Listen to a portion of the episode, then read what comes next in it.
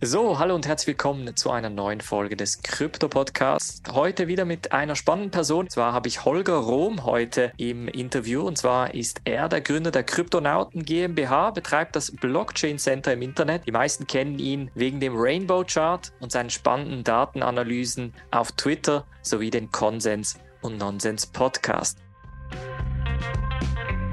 Herzlich willkommen, Holger. Ja, hallo, Fayas, servus. Ähm, schön, dass ich hier sein kann, ja.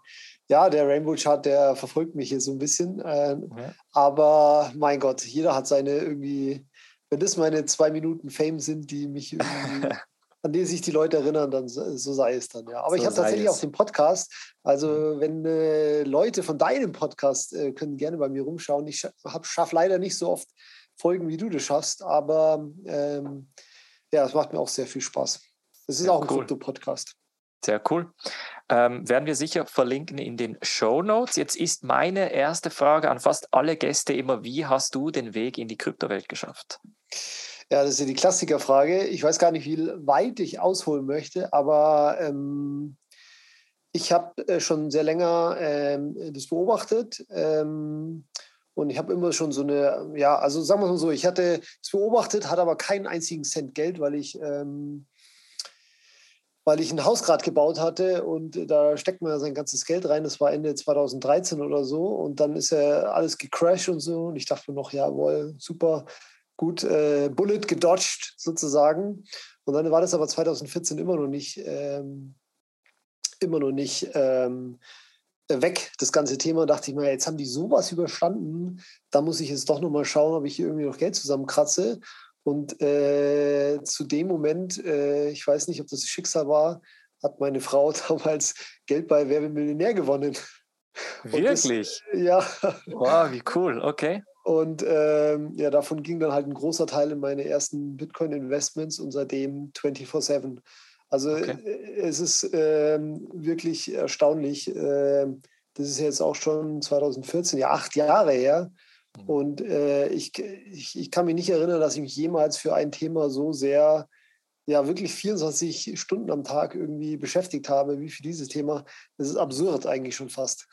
Besonders absurd äh, ist es mir dann aufgefallen, als ich äh, letztens beim Ethereum Merge irgendwie einen Livestream auf YouTube gemacht habe und irgendwie um 5 Uhr aufgestanden bin und äh, mit anderen Nerds das, dieses Ereignis, was ja eigentlich ein Non-Ereignis im Nachhinein war, geschaut habe und mich gefreut habe wie ein Schnitzel, weil wir uns halt schon seit Jahren darauf hingefiebert haben und ich dann gemerkt habe, hey, Moment mal, hier schon 300 Leute zu, wenn ich auf die Straße gehe, niemanden interessiert es, was dieser Ethereum-Merge ist. Was, was mache ich hier eigentlich? Habe ich dann zum ersten Mal so gedacht, okay, also, es ist schon, äh, also wir sind schon noch in einer ganz schönen Bubble gefangen, wir zwei. Absolut, absolut. Ja. Und vor allem, wenn man, wenn man eigentlich seine Nachrichten hauptsächlich via irgendwie Twitter konsumiert, hat man ja, das ja. Gefühl, die ganze Welt dreht sich um äh, ja, eben. Und Satz, halt Satz und, so, und Bits, ja. Hm. Das ist eben nicht so. Und das ist mir in dem Moment auch erstmal wieder bewusst geworden, ja. Aber vor allem ist, ist natürlich jetzt auch gerade Bärenmarkt und die Leute interessiert es noch nicht so, kommen auch wieder andere Zeiten. Mhm. Aber äh, also im Moment fällt mir das schon besonders auf. Dann aber noch eine wichtige Frage. Konnte deine Frau oder du Günther Jauch davon überzeugen, Bitcoins zu kaufen? Nee, nee, nee. Damals äh, war ich ja noch nicht. Damals war ich ja nur, ah, ich musste mal was reinschmeißen und irgendwie mhm. Geld damit machen. Ich okay. hatte ja damals noch keine Ahnung von gar nichts. Mhm. Und es ging dann natürlich dann erst los. Okay, also, verstehe. Okay. Und dann hat es, nehme ich an, also es war 2014, das heißt, es hat nur mit Bitcoin angefangen. Dann ja, hast ja. du wann von Ethereum erfahren und, und warst, sage ich mal, überzeugt vom Konzept von Ethereum? Ja, gar nicht, weil ich äh, war eigentlich, äh, eigentlich nur auf Reddit unterwegs, in dem Bitcoin-Subreddit ähm, und ähm, da war schon immer, äh, okay, Ethereum ist Scam, Ethereum ist Vaporware und das, das gibt es nur, um sich zu äh, bereichern, Vitalik. Und stell dir mal vor, die haben Pre-Mine, nicht wird alles, wird nicht alles ausgeschüttet an die Community oder gemeint von der Community. Also es war von Anfang an, das kann ja wohl nicht sein. Und die haben nicht mal ein, äh, Supply Cap, das ist, und die sagen nicht einmal irgendwie, das, das ist begrenzt oder so, da gibt es unendlich davon. Das war so absurd damals für mich. Und ich habe das, äh, habe den Crowdsale nicht mitgemacht, ich habe das jahrelang immer so auf auf Nebenschauplatz verfolgt, aber es war für mich total unspannend. Ich habe mich da zwar, zwar einmal dann auch nach dem Crowdcell mit Wallet runtergeladen, habe es mir einmal angeschaut und so weiter, fand super kompliziert, wusste auch wirklich nicht, was ist ein Smart Contract. Ich konnte mir noch nicht wirklich was vorstellen unter Smart Contract und so weiter. Auch vielleicht die Namensgebung ist nicht so ideal, vielleicht, weiß ich nicht. Oder ich war zu doof oder war zu sehr in meiner Bitcoin. Auf jeden Fall habe ich das komplett beiseite geschoben. Und erst 2017, klar, das war jetzt mit den ICOs oder so, aber dann habe ich erst mal verstanden, okay, was, für was ist denn das? Und das ist ähm, ja das Thema programmierbares Geld. Und das war eigentlich auch ein großer, ähm, großer Punkt, der mich eigentlich, ich dachte eigentlich, Bitcoin macht das alles. Und ähm, Bitcoin wird so weit erweitert, dass Bitcoin ist halt für mich programmierbares Geld und damit kann man alles machen. Und irgendwann habe ich halt gecheckt, ja, okay, ist vielleicht gar nicht so gut, wenn das alles auf Bitcoin passiert. Und Ethereum ist genau dafür entwickelt worden und so weiter. Und dann natürlich die ganze ICO, Mania und ähm, ja, da, da, da, ist man ja fast nicht dran vorbeigekommen. Selbst der größte Bitcoin-Maximalist hat sich da irgendwie anstecken lassen. Aber ich war es damals auch noch. Nur ich habe mich halt dann das erste Mal damit beschäftigt und natürlich habe auch ich irgendwie mit Blödsinn äh, Geld verloren und so weiter, aber das hat mich nicht davon abgehalten, dass ich gesehen habe, okay, da ist noch mehr. Mag vielleicht nicht in der Mission so hochgestochen sein wie Bitcoin, okay, wir wollen hier ähm, die Weltprobleme lösen mit einem guten Geld, was ich ja auch, wo ich auch total dahinter stehe, sondern mag sein, wenn viele Leute sagen, okay, das ist doch nur Krypto 2.0 und so weiter, aber ich bin Techie, ich interessiere mich für solchen äh, technischen äh, Innovationen und das ist, finde ich, super interessant. Und wenn ich äh, sehe programmierbares Geld, dann, dann ja, ist für mich komplett unabhängig von Bitcoin, ist einfach spannend für mich. Und das hat sich jetzt für mich auch bestätigt, dass es so ist. Ähm, äh, ganze DeFi Summer und jetzt auch, ähm, weiß nicht, für mich hat auch jetzt dieser Celsius, äh, es war ja kein Leak oder diese ganzen Daten, die jetzt von Celsius veröffentlicht wurden, äh, ja, dafür gibt es DeFi, dass wir eben keine KYC-Sachen mehr haben, weil äh, eben äh, ja, solche Anbieter immer die Gefahr haben, dass eben solche Daten zum Beispiel ähm, abhanden kommen. Und das ist halt einer der Vorteile von DeFi. Es gibt noch andere, aber ja, und äh, mag sein, dass es vielleicht für manche nur eine geringfügige Verbesserung ist. Für mich ist es aber dieses ganze Thema ja, programmierbares Geld mit Permissionless Innovation, wie es immer so schön heißt, ist für mich äh, auch sehr, sehr cool. Und deswegen äh, bin ich nicht nur noch Bitcoin. Das heißt, 2014 äh, hast, hast angefangen mit Bitcoin-Investments, warst dann wohl oder übel ein Bitcoin-Maximalist. Dann hast du gesagt, 2017 hast du den ICO Craziness so ein bisschen mitverfolgt. Wo hat es bei dir Klick gemacht? Weil du bist ja auch, also technisch gesehen, verstehst du viele Konzepte in, äh, oder verstehst du so ziemlich alle Konzepte in der Blockchain-Welt. Und jetzt hast du vorhin aber gesagt, beim Smart Contract, das hat dir nicht eingeleuchtet. Was hat dann 2017 bei dir so wie wie Klick gemacht, dass du gesagt hast, ja doch, da ist etwas dahinter und diese Ethereum-Geschichte, die wird wahrscheinlich doch noch spannender sein, als ich ursprünglich dachte?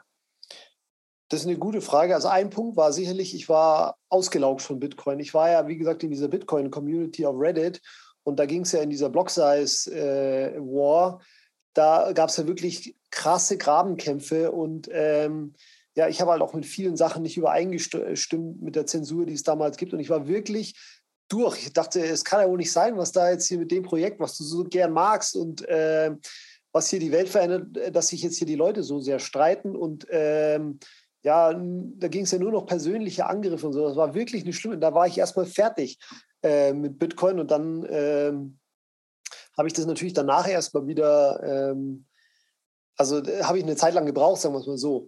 Und warum dann auf einmal Ethereum auch interessant war, das ist eine gute Frage. Aber es war wahrscheinlich die ICOs, weil ich gesehen habe, okay, hier kann jeder das machen, was er möchte. Und natürlich sind irgendwie 99 Prozent von diesen ICOs Scams gewesen.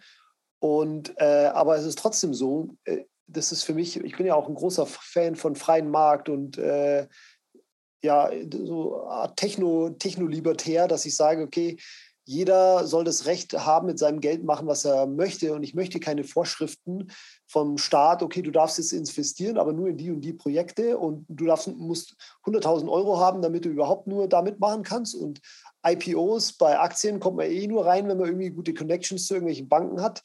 Das ist für mich äh, nicht äh, freier Markt. Und ähm, ja, da hat für mich das Thema ICO hat schon zum ersten Mal gezeigt, okay, ja krass, hier kann man etwas machen, das kann keiner stoppen. Ob es gut ist oder nicht, äh, aber es ist auf jeden Fall freier Markt und für jeden verfügbar und jeder kann es machen, jeder kann teilmachen und niemand kann ihm irgendwas verbieten. Zumindest in der Theorie. Jetzt hat 2018 ähm, wurde uns die Motivation oder die Dynamik ein bisschen, also der Wind aus den, aus den Segeln genommen durch die Korrektur, durch eine doch sehr starke Korrektur. Und was hast du, du hast vorhin den DeFi-Sommer angesprochen, der natürlich 2020 so richtig durch die Decke gegangen ist. Was ist zwischen 2018 und 2020? Das können sich viele Leute nicht vorstellen, aber der Kryptomarkt war fast schon uninteressant. Also Seitwärtsbewegung, starke Korrekturen, aber dann äh, fing die wirklich spannende Innovation um DeFi, um NFTs eigentlich in den Garagen an.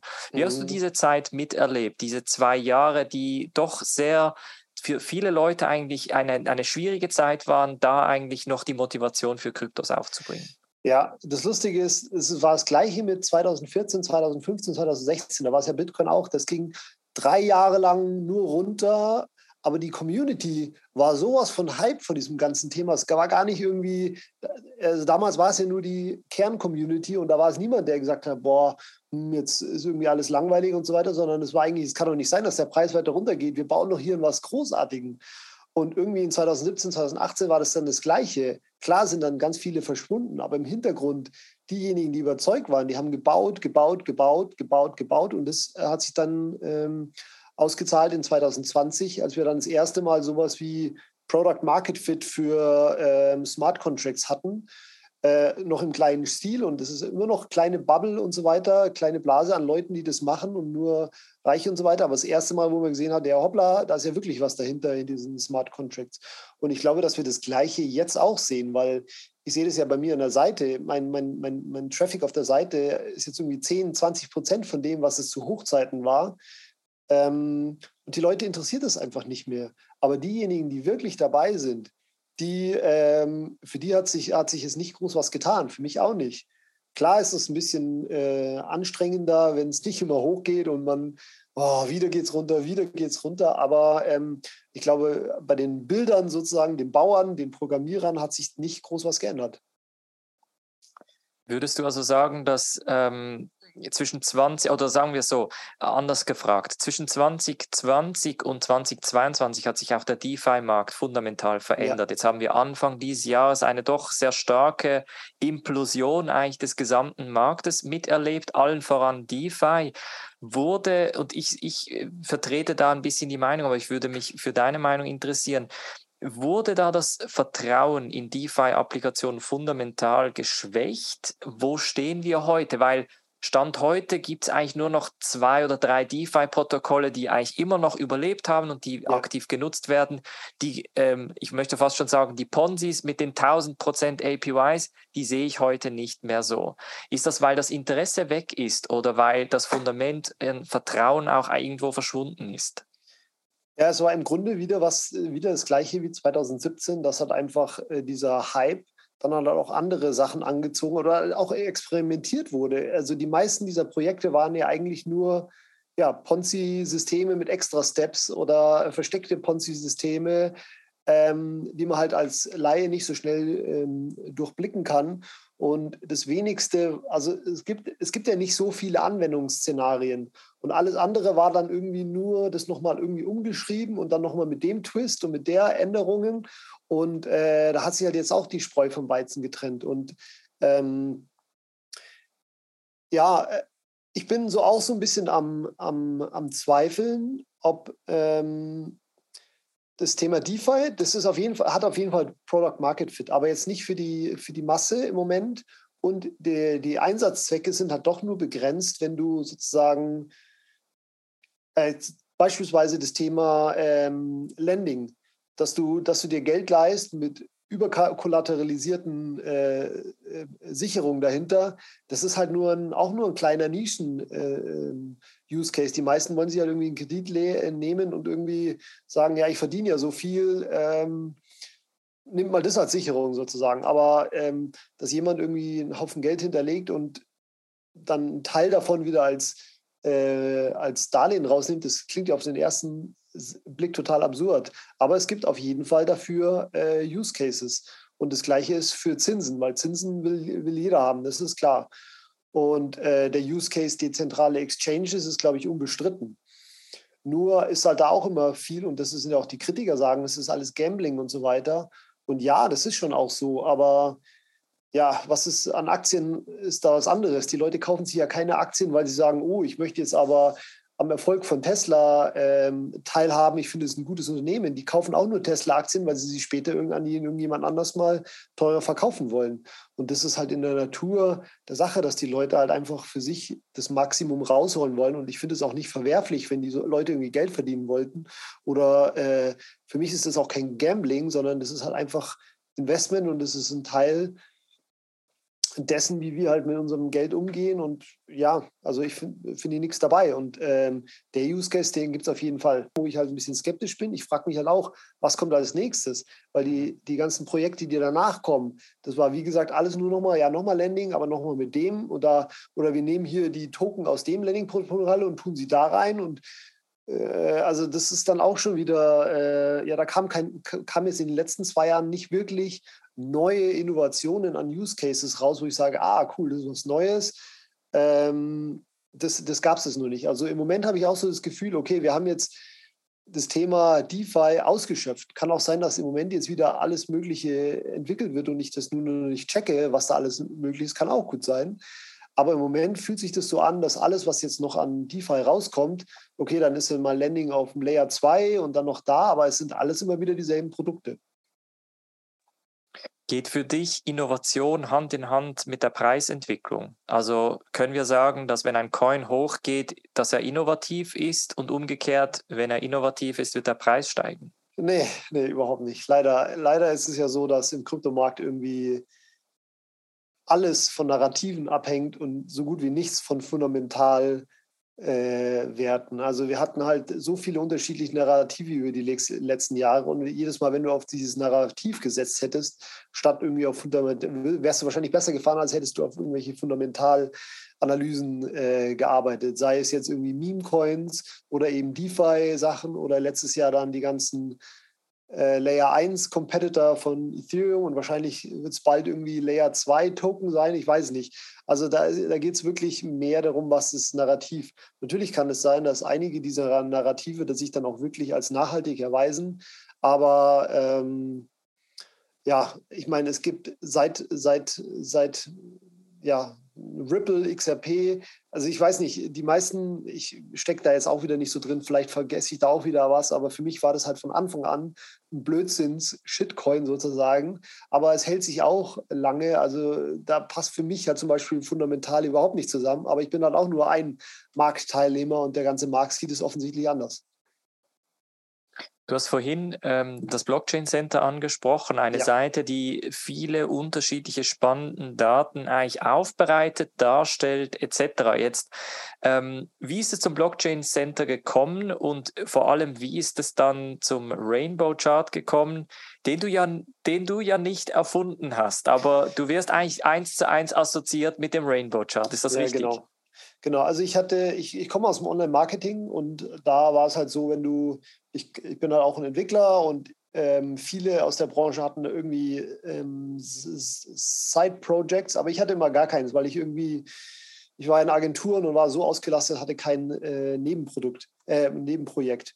Und äh, hat aber auch daran gelegen, dass ich immer irgendwas machen wollte, wo halt auch, wo ich auch dahinter stehe, wo ich irgendwie auch, wo es mir nicht schwerfällt, irgendeinen Content produzieren, weil irgendeine Seite aufsetzen und zu irgendeinem Nischen-SEO-Thema, weil ich komme aus der Suchmaschinenoptimierung, ähm, das wäre wär schon gegangen, aber das äh, wollte ich nicht machen. Und dann kam halt ein Thema, wo ich wusste, okay, ähm, wenn es ein großes Thema wird, dann wird es da sehr viel, ähm, sehr viel äh, Wissensbedarf zu diesem Thema gibt. Und Wissensbedarf spiegelt sich halt sofort wieder in Suchanfragen. Das heißt, jemand muss da sein, der äh, gute Inhalte für diese Suchanfragen macht. Und dann habe ich halt einfach angefangen, ähm, Seiten zu machen für Themen, die mich anfangs selber interessiert habe, wo ich gehofft habe, dass es irgendwann Suchvolumen kam. Und ja, das Suchvolumen kam dann natürlich irgendwann, spätestens 2017. Und dann äh, habe ich daraus ein Business gemacht. Vorher war es einfach nur ein Hobbyprojekt mit ein paar hundert Besuchern am Tag oder so.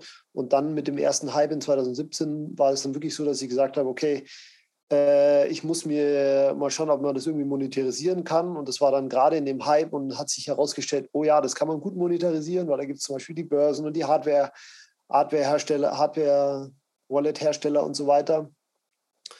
Und ähm, ja, dann ist es zum Business geworden. Und den Rainbow Chart, das war eigentlich so, äh, wie gesagt, ich komme ja aus der Reddit-Community und da gab es eben diesen einen Nutzer, der irgendwie einmal im Monat, gerade in dem Bärenmarkt 2015, 2016, diesen, ein Bild von diesem Rainbow-Chart äh, gepostet hat, quasi als ähm, Aufmunterung. Ja, schaut mal her, es ist gar nicht so schlimm, weil wie gesagt, damals ging es ja nur runter, zwei, drei Jahre lang. Und ja, schaut mal her, das passt alles noch in diesen exponentiellen Verlauf vom Bitcoin-Kurs rein.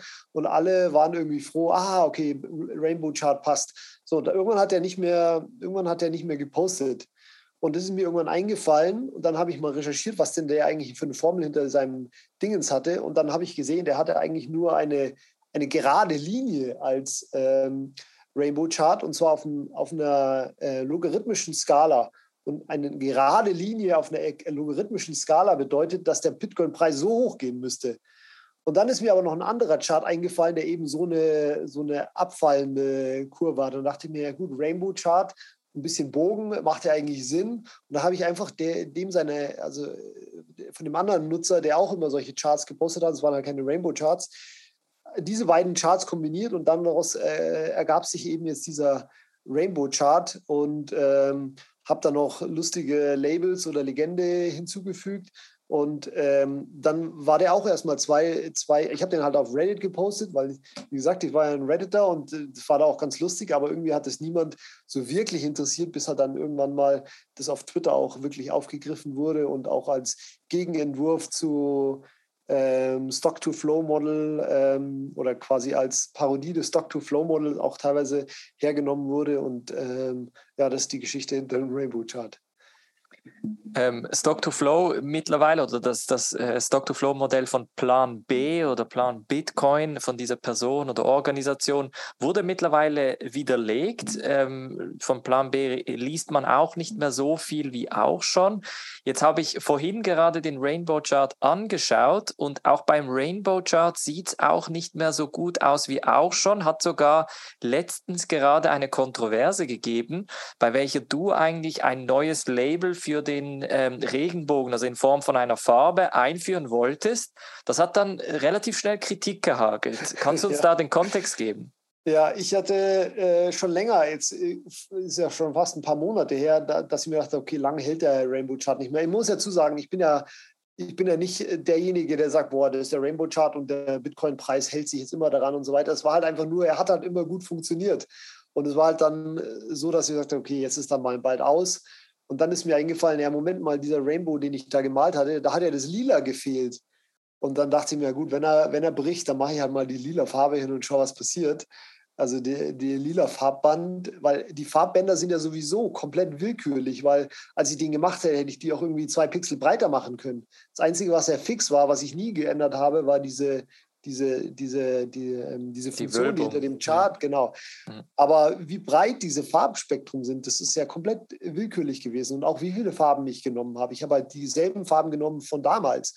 Und ähm, ja, dann habe ich halt die lila Farbe hinzugefügt und habe gesagt, ja, ist doch ganz klar, jeder Regenbogen hat lila und so weiter.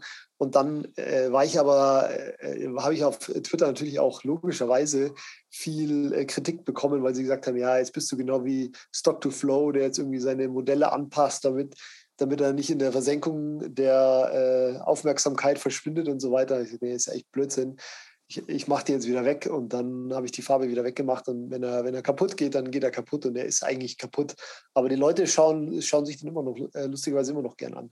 Vielleicht mal noch mal kurz zum, also den, den haben halt teilweise wirklich ähm, 50 bis 100.000 Leute pro Tag angeschaut, diesen Chart. Warum auch immer. Also die haben halt da wirklich irgendwie äh, Hoffnung oder äh, ja, weiß ich nicht, draus gezogen. Aber es war wirklich krass in Hochzeiten äh, wie viele Leute einfach diesen Rainbow Chart angeschaut haben. Ja, wahrscheinlich ein, ein bisschen Hoffnung, ein bisschen Wunschdenken ja, ja. oder Vision. Hopium, mich, das gute alte Ja, Hopium, Hopium, genau, genau. Was mich aus Geschäftsperspektive immer interessiert hat, man hat ja auch in den, ich sag mal, Massenmedien vom Rainbow Chart gelesen und da wurde immer auch ein Bild gepostet oder in der Rainbow Chart zitiert. Du hast ja per se nicht irgendwie das Recht oder eine Lizenz auf den Rainbow Chart, aber hattest du auch Situationen, bei welchem ein ganz großes News Outlet gekommen ist und gesagt hat, hey Holger, wir würden gerne den Rainbow Chart featuren, hier eine kleine Summe oder wurde das einfach quasi für freie Nutzung im Web erstellt und du freust dich einfach daran, wenn die Leute das äh, posten quasi? Ja, also ich habe ja auch keinen Cent an dem Rainbow Chart verdient. Ich habe zwar jetzt irgendwann mal so einen Donate-Button hingemacht, da kam auch überhaupt gar nichts drüber. Aber ähm, ich habe keinen Cent daran verdient und ich habe ja den eigentlich nur gemacht, weil in der Suchmaschinenoptimierung ist es halt so, okay, du musst halt guten Inhalte, gute Inhalte machen, die andere Leute gut finden, weil dann bekommst du Links und das ist dann auch gut für den Rest der Seite. Und da hat mir der Rainbow Chart schon sehr geholfen, weil eben andere Newsseiten und andere Webseiten auf den Rainbow Chart verlinkt haben und Google dann noch gesagt hat, okay, hier dieser Blockchain Center scheint hier irgendwie eine Art von Autorität in dem Bereich Krypto zu sein. Und das hat mir dann bei dem Rest extrem geholfen. Und ähm, deswegen war ich immer froh, wenn jemand anders irgendwie den Rainbow Chart gefeatured hat oder verlinkt hat oder sonst irgendwas. Deswegen äh, gibt es auch auf der Webseite irgendwie äh, einen Code-Schnipsel zum Einbinden des äh, Rainbow Charts auf deine eigene Webseite, weil äh, ich das ja eigentlich gut finde. Genau. Es gibt ja inzwischen auch äh, andere Webseiten, die den Rainbow Chart komplett kopiert haben mit eigener Chart und so weiter. Also gibt es auch das ist dann natürlich äh, Konkurrenz, aber Mai, da ist dann halt Google so weit und sagt, okay, welche, welche, welchen wollen die? Und wenn die andere Seite einen besseren Job macht, diesen Rainbow Chart zu machen, dann werden die irgendwann besser gerankt sein als ich. Aber das spornt mich ja dann eher nochmal an. Wobei in dem Fall gibt es nichts groß zu ändern am Content. Ja. Du hast in der Zwischenzeit auch den Ethereum Rainbow Chart veröffentlicht. Ich glaube, den habe ich allerdings nur bei dir gesehen. Also ich glaube, ja, der ja. ist bei dir entstanden. Ist der nach der gleichen Formel entstanden oder hast du da etwas angepasst? Das war wirklich äh, eine Sache von fünf Minuten, diesen Ethereum Rainbow Chart, irgendwie, dass der irgendwie in den Chart reinpasst, weil die Leute mich halt gefragt haben, ja, wo ist der Ethereum Rainbow Chart? Und die Leute fragen mich auch jetzt immer noch, wo ist der Cardano Rainbow Chart, wo ist der IOTA Rainbow Chart, wo ist der Hex Rainbow Chart? Und äh, genau, bei Ethereum dachte ich mir, ja, okay, da mache ich das jetzt mal. Aber äh, da hört es dann noch auf. Dann habe ich noch den Dogecoin Rainbow Chart gemacht, der ist dann irgendwie ein Witz gewesen, aber ähm, das ist, ist auch gar keine irgendwie fundierte irgendwas dahinter. Ich bin ja sowieso kein großer Fan von Chartanalyse, technische Analyse oder irgendwelche. Deswegen, das war eigentlich nur, wie gesagt, zur Belustigung der Leute habe ich noch einen Ethereum Rainbow Chart gemacht. Auf der äh, Blockchain Center Seite gibt es aber auch andere Tools, äh, den Flippening Index, die Altcoin Season Index. Ähm, also ich, ich zähle da irgendwie 10 oder, oder 15 quasi Charts, die da zur Verfügung stehen. Ähm, wie ist es dann zu den anderen gekommen? War das wirklich reine Marktnachfrage, dass die Leute gesagt haben, hat nun Ethereum Bitcoin geflippt oder ist es wieder Alt, Altcoin Season? Das sind ja typische Memes eigentlich, die du in, in Grafiken und Statistiken umgebaut hast.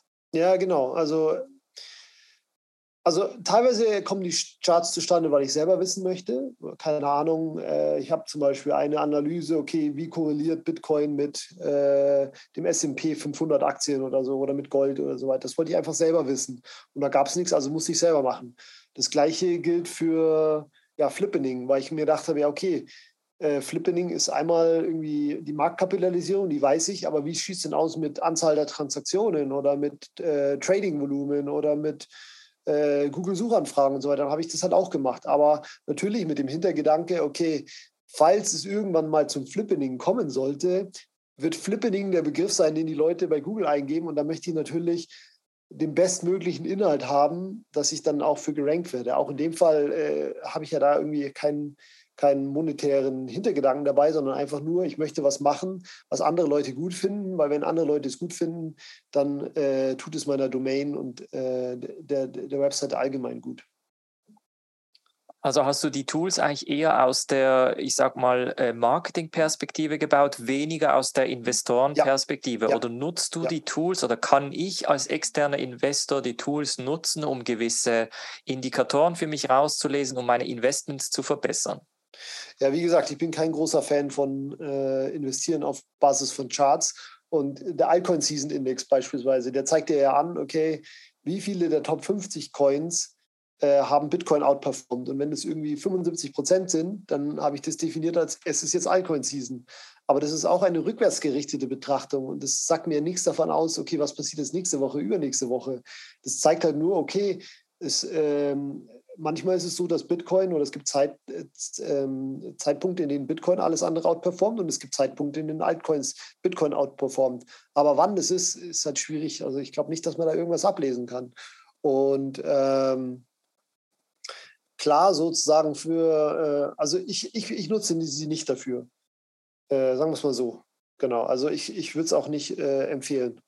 Ich meine, beim, beim Rainbow Chart kann man fast argumentieren, okay, das haben sich so viele Leute angeschaut, dass die vielleicht sogar danach traden und sagen, okay, jetzt ist es hier im, im Blauen unten, da muss ich es mal kaufen und im Roten würde ich lieber verkaufen oder diesmal ist ja nicht einmal ins Rote gegangen. Vielleicht auch, weil die Leute gesagt haben, oh, ich muss verkaufen, bevor die anderen kommen.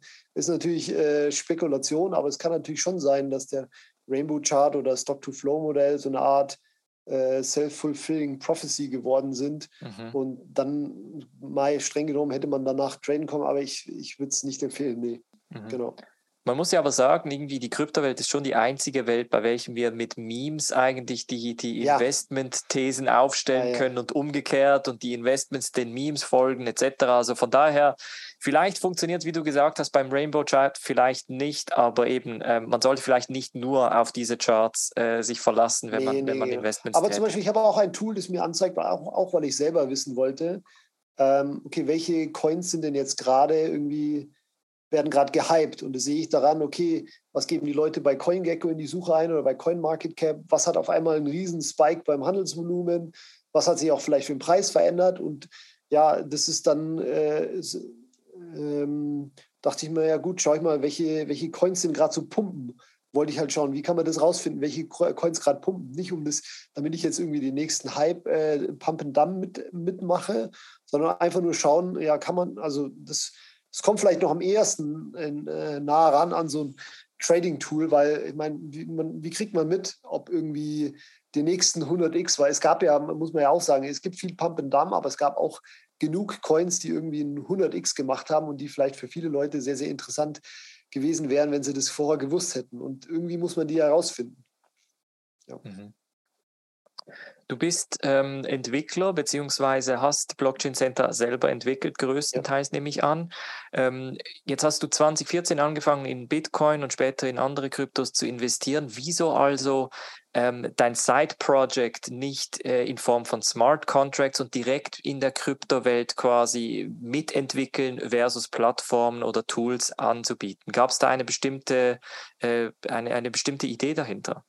Nee, nur, dass ich das eine halt schon konnte und das andere noch nicht. Also wie gesagt, ich komme aus der Online-Marketing-Welt und äh, das ist mir relativ leicht gefallen, aber ich habe dieses Jahr angefangen mit Smart Contract-Entwicklung. Ja, was heißt angefangen? Also ich bin, ja, ich hab, bin, ich bin Ab Anfänger, aber es ist auf jeden Fall auf dem Plan, dass ich das auch machen möchte. Genau. Sehr cool, sehr spannend. Ähm, grundsätzlich äh, haben wir mal über Bitcoin gesprochen, wir haben jetzt über Ethereum auch noch gesprochen. Der Ethereum Merge ist jetzt auch schon einige Wochen her. Ähm, da hast du eigentlich richtig gesagt, es war eigentlich ein absoluter Non-Event. Alle haben da eine Riesenexplosion oder eine Verschiebung oder irgendetwas erwartet und schlussendlich ist eigentlich nichts passiert. Ja. Ähm, Jetzt kommen aber Stimmen oder werden Stimmen laut in der Industrie, die sagen, ja, aber warte mal, Ethereum ist jetzt Stand heute zentralisierter, als es vor einigen Wochen mit Proof of Work war.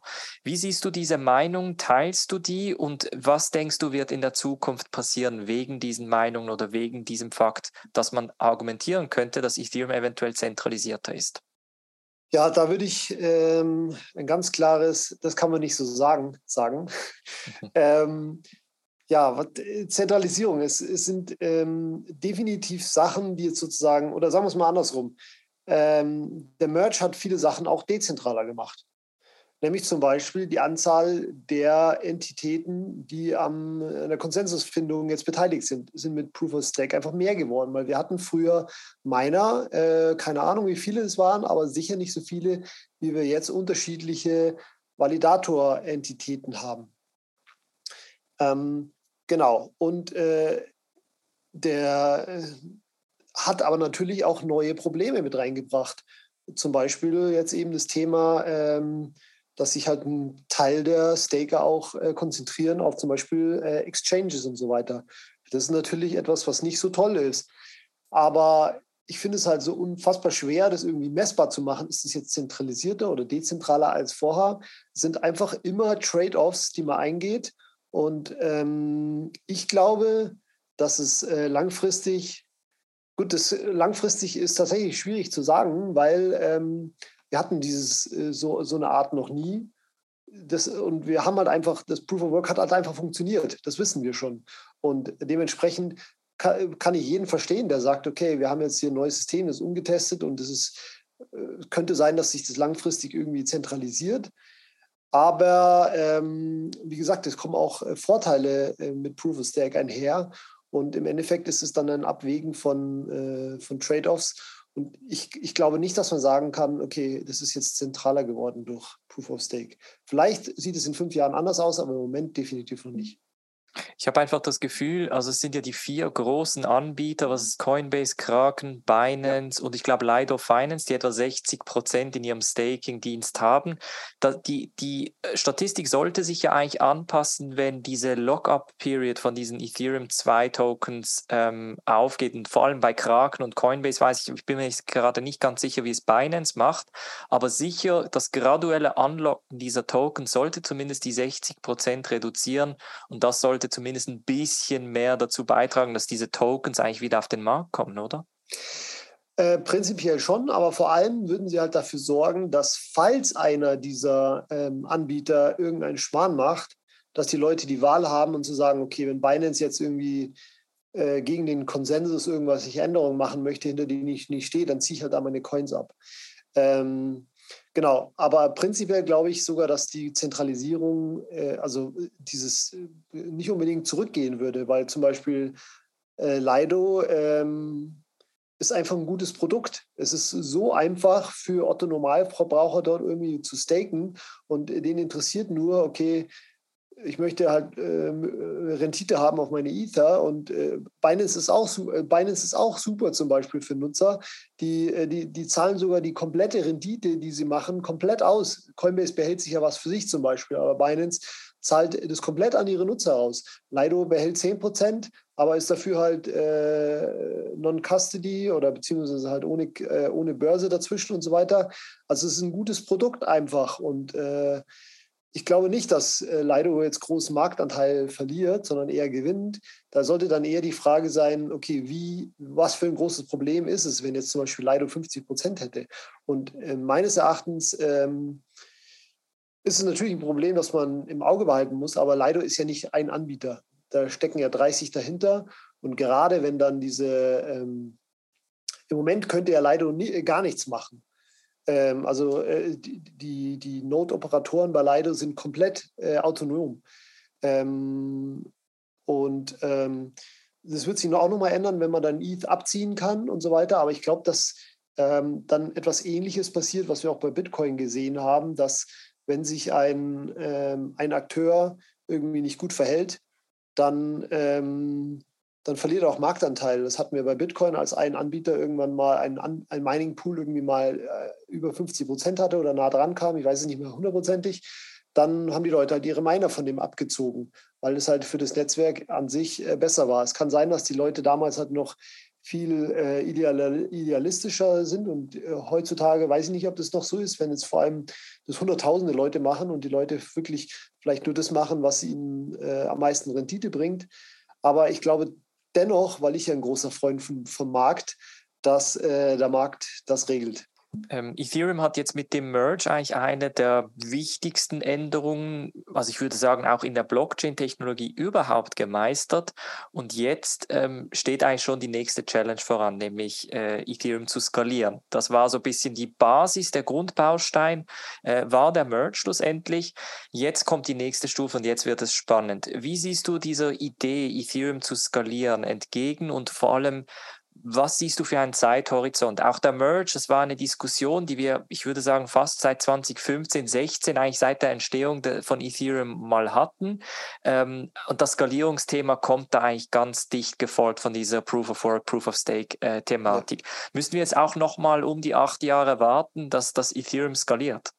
Auf keinen Fall. Also erstens, weil wir schon jetzt sehen, dass Ethereum skaliert und zwar mit Layer 2, so wie es eigentlich sein sollte. Ethereum wollte ja, und da haben sie vielleicht einen kleinen Fehler gemacht oder weiß ich nicht, kann ich jetzt vielleicht auch nicht so beurteilen, aber ähm, es war nicht abzusehen, dass sich die Layer 2 auf Ethereum so gut entwickeln, wie sie jetzt sich entwickeln mit Arbitrum und Optimism. Und dass dieser Skalierungsansatz ähm, Moment eigentlich als der erfolgversprechendere ausschaut im Vergleich zu äh, Sharding, was ja eigentlich sozusagen der Skalierungsansatz auf äh, Layer 1 war. Und ähm, wenn man von Anfang an gewusst hätte, okay, wir skalieren nur mit Layer 2, weiß ich nicht, ob man dann äh, diverse Entscheidungen anders gemacht hat. Ähm, aber dafür haben wir es halt jetzt so wir sind gar nicht mehr so unbedingt auf Sharding angewiesen, weil wir haben jetzt schon diverse Layer 2, die teilweise für 2, 3 Cent diverse Sachen machen und die werden wahrscheinlich auch nochmal günstiger mit äh, Änderungen, äh, die jetzt dann bald kommen. Und da ist noch nicht mal Sharding dabei. Ähm, aber ähm, ja, das wird auf jeden Fall, weil klar, das Ziel ist auf jeden Fall, ein skalierbares Ethereum zu haben, wo jeder Smart Contracts hochladen kann und Nutzer das nutzen können, eben wie Vitalik gesagt hat, the Internet of Money should not cost five cents per transaction.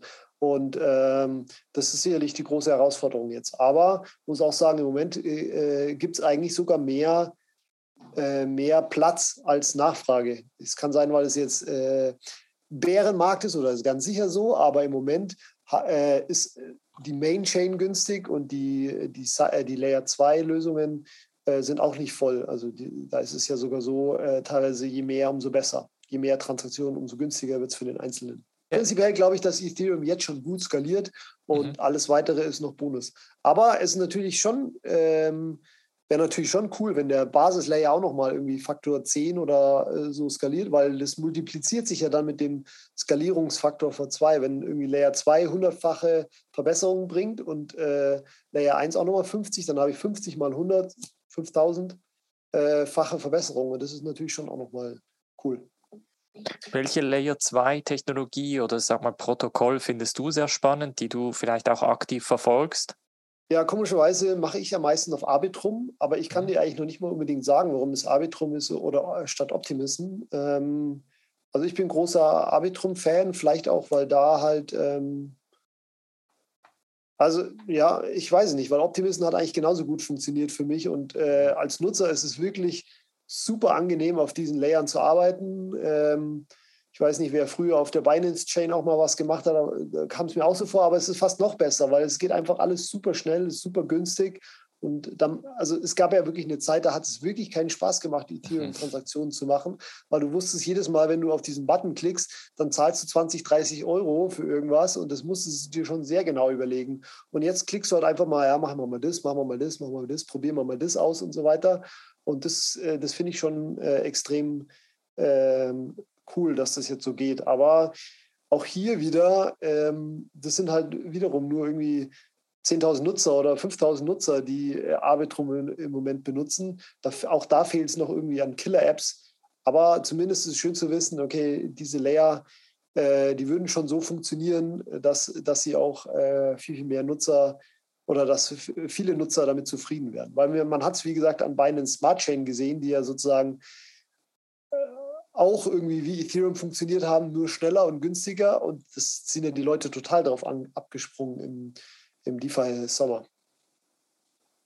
Du bezeichnest dich selber als Permabull, ähm, ein meiner Meinung nach sehr sympathisches Label, welches aber in diesem Markt ähm, eher Fragezeichen wirft. Wie kannst du in diesem Markt, in diesem Bärenmarkt, bei welchem Gefühl die äh, Welt untergeht und die Kryptowelt sowieso, ja, ja. Ähm, positiv bleiben? Was siehst du in der Zukunft, dass die vielleicht, welches die Zuhörer und die Zuschauer noch nicht sehen oder was stimmt dich so optimistisch? Ja, tatsächlich muss ich ehrlich sagen, ich glaube, ich war in den anderen Bärenmarken noch permabulliger als jetzt. weil irgendwie äh, damals hatte ich nicht das Gefühl, also obwohl ich ja sozusagen 2015, 2016, da wusste ich nicht mehr, ob das, ob das überhaupt eine gute Idee ist, das Bitcoin und so weiter. Da war es ja noch irgendwie 80 Prozent äh, scheitert es und so weiter. Aber damals war ich schon sehr, sehr, sehr, sehr optimistisch und äh, 2018, 19, 20 sowieso.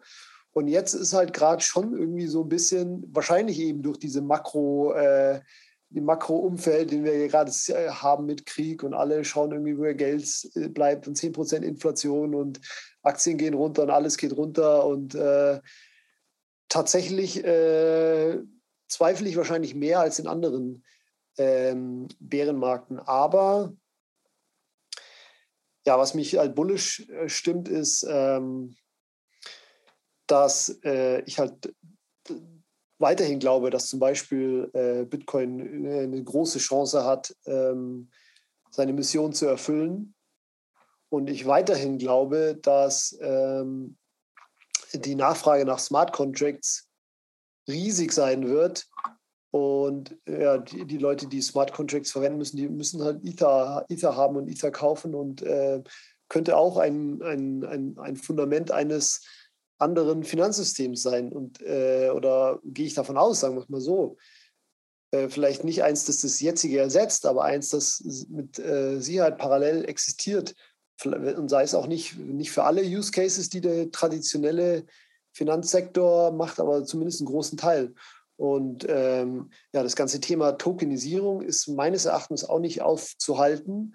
Auch da dauert es natürlich noch ewig, bis irgendwie sowas wie keine Ahnung, eine Immobilie, was man sich überhaupt nicht vorstellen kann, dass irgendwie der, der Eigentümer von dem Token tatsächlich der Eigentümer von der Immobilie ist. Das klingt ja jetzt total absurd, weil was passiert, wenn ich meinen Token verliere und so weiter? Geht es wirklich, ohne dass man noch eine andere Instanz hat, ohne Grundbuch oder geht es sogar in Kombination?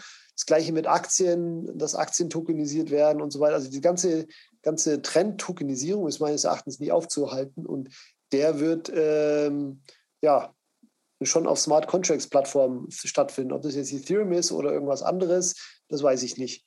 Äh, aber prinzipiell bin ich auf jeden Fall bullish Technologie. Ich bin vor allem bullish auf ähm, kluge Menschen, die daran die ganze Zeit arbeiten und das Ökosystem an äh, Developern, die daran arbeiten und Ideen haben und Sachen entwickeln. Das ist für mich das, was am ähm, wahrscheinlich am meisten mich bullisch macht, dass eben andere das auch so sehen wie ich und äh, da, äh, daran arbeiten. Und ja, ich hoffentlich auch irgendwann.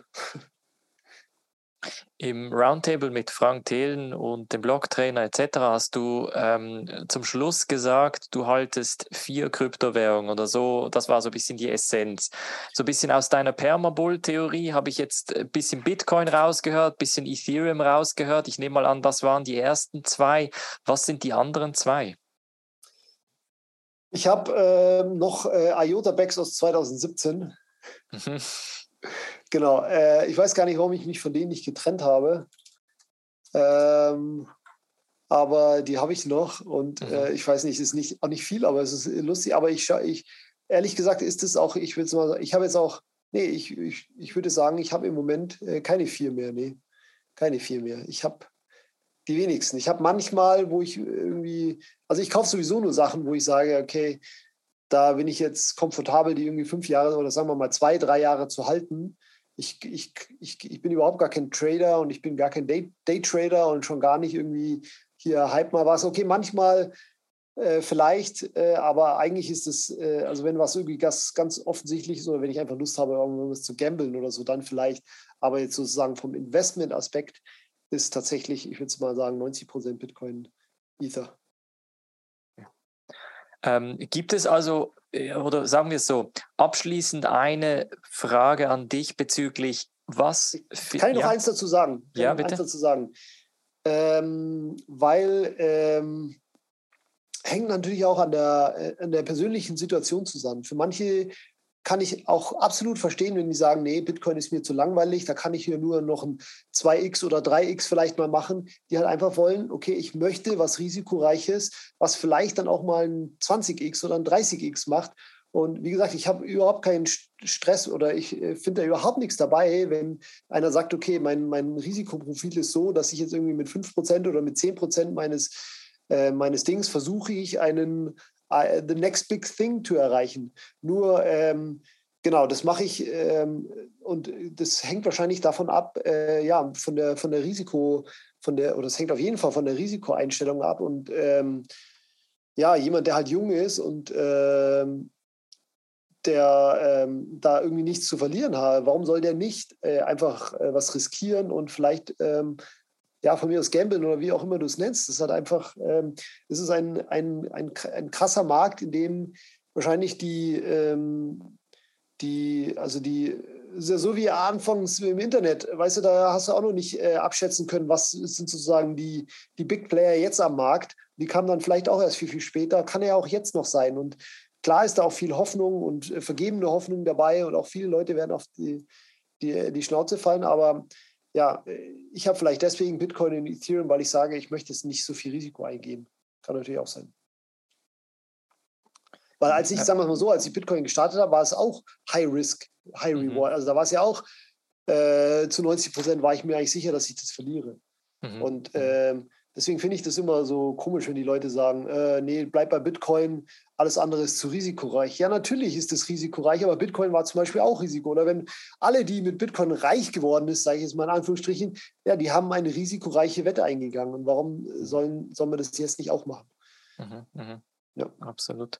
Du hast vorhin noch über Narrative gesprochen und dass Narrative eigentlich die, den Kryptomarkt sehr stark dominieren können. Ähm, vielleicht noch ein Narrativ, das dir, ich sag mal, in der Zukunft, bei welchem du sagst, das könnte das Narrativ für 2023 oder 2024 oder im nächsten Bullenmarkt werden, aus deiner Perspektive.